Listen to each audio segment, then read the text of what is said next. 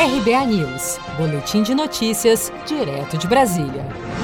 Como parte da proposta de orçamento para o ano que vem, apresentada nesta segunda-feira pela equipe econômica do governo ao Congresso, o salário mínimo em 2021 subirá dos atuais R$ 1.045 para R$ 1.067. O reajuste de 2,1%, se aprovado pelo Congresso, começará a valer em janeiro de 2021, com pagamento a partir de fevereiro. Com a previsão de recuo na inflação deste ano, o salário mínimo também terá um reajuste menor. Em abril, o governo previa que o INPC teria uma alta de 3,27% em 2020, valor que caiu para 2,09% em julho. De acordo com o secretário especial de Fazenda, Valderi Rodrigues, não há previsão orçamentária para aumento real do salário mínimo este ano. Nós não estamos trabalhando com, com correção é, real, com aumento real.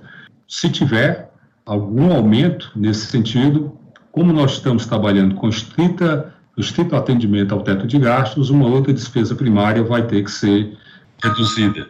Né? Lembrando do efeito que é, o salário mínimo tem sobre despesas.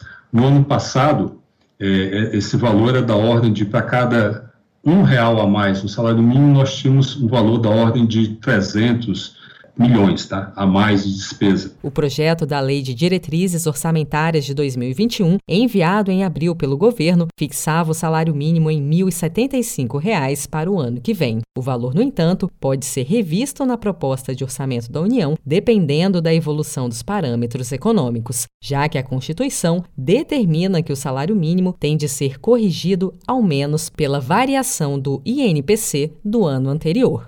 Seja para conquistar sonhos ou estar seguro em caso de imprevistos, conte com a poupança do Sicredi. A gente trabalha para cuidar de você, da sua família e proteger as suas conquistas. Se puder, comece a poupar hoje mesmo. Procure a agência Sicredi mais próxima e abra sua poupança. Sicredi, gente que coopera cresce. Com produção de Felipe Andrade de Brasília, Daniele Vaz.